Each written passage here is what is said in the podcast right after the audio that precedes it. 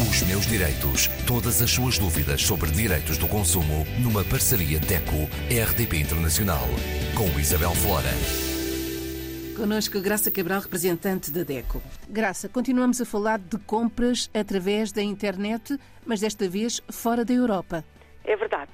Comprar através da internet, enfim, já falámos muitas vezes, claro que é mais cómodo, claro que em tempos de pandemia é mais seguro, é uma ocasião até para aproveitar uh, saldos, descontos, promoções, porque através uh, das compras digitais as promoções, pelo menos nos últimos tempos, têm sido mais frequentes e até com descontos maiores, portanto tem inúmeras vantagens, desde que o consumidor tenha consigo uh, informação.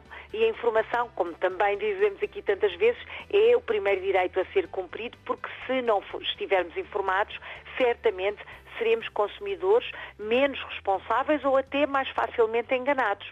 E no que respeita às compras feitas através da internet, aquilo que se chama o comércio eletrónico, há que distinguir a, a, a compra feita a um site, portanto a uma loja virtual dentro do espaço europeu, dentro daquela, daquela área dos Estados-membros da União Europeia e as compras feitas a sites internacionais, portanto localizados fisicamente fora do espaço europeu, nomeadamente nos Estados Unidos. Porquê? Porque estas compras fora do espaço europeu têm regras diferentes.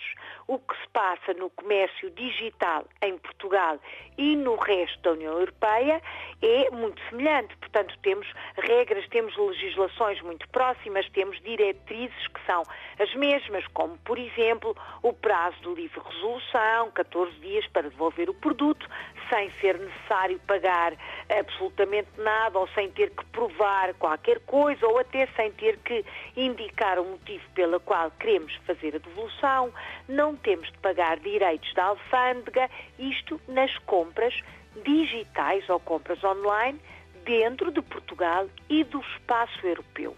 Mas o consumidor que comprar a um site localizado nos Estados Unidos, por exemplo, no Brasil, no Canadá, enfim, em noutras zonas que não a União Europeia, até dentro de, enfim, do espaço europeu, os países que estão fora uh, da comunidade europeia e ainda os outros que têm acordos especiais, como por exemplo o Liechtenstein, quem compra para fora tem que estar atento, tem que procurar antes de finalizar a sua compra se aquela compra vai ser acrescida de taxas alfandegárias. E isso é uma cobrança que pode acontecer porque é legítima que seja feita.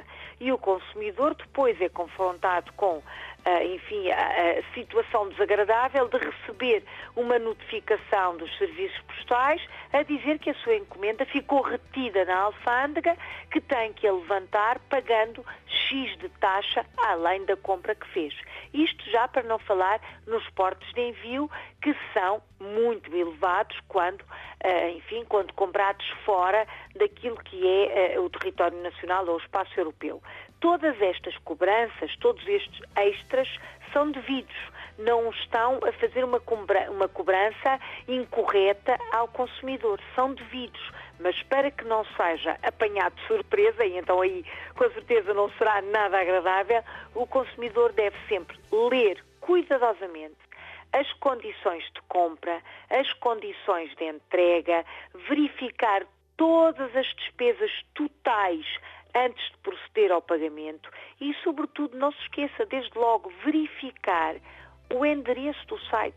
Qual é que é a morada postal desse site? Qual é que é o país de origem?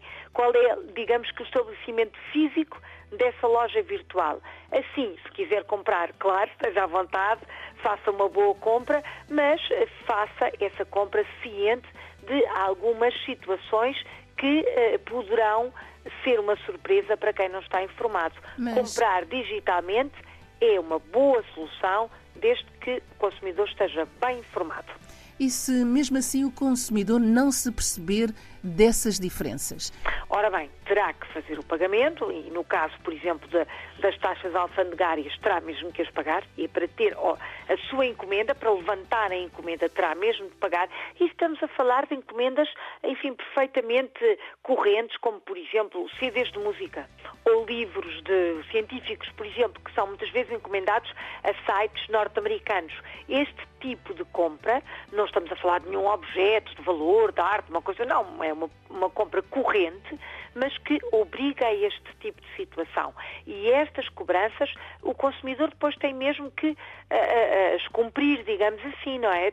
Mas se souber que isso vai acontecer, antes pode pensar, ah, espera, se calhar já não faço esta compra, vou, enfim, procurar noutro sítio, ou se calhar não preciso tanto de, deste objeto. Quer dizer, há uma ponderação e há o cumprimento do tal livre uh, direito à livre escolha, perdão. Portanto, se o consumidor estiver informado, pode avaliar se efetivamente é a compra que quer fazer ou não. Uh, e tudo isto antes de concluir, antes de pagar.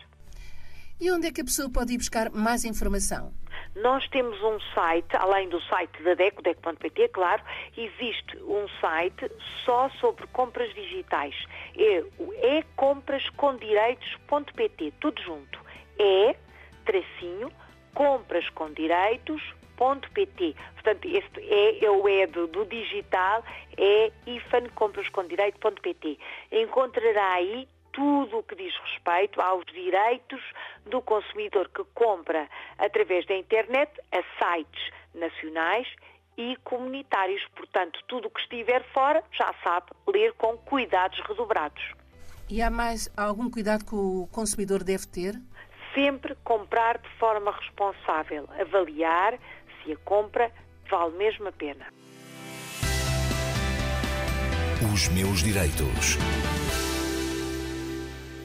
Para a semana, Graça. Para a semana vamos falar de uma efeméride que eu acho que, que nós gostamos muito, mas tenho a certeza que os ouvintes e que a própria Isabel também gosta muito. Vamos falar do Dia Mundial da Rádio.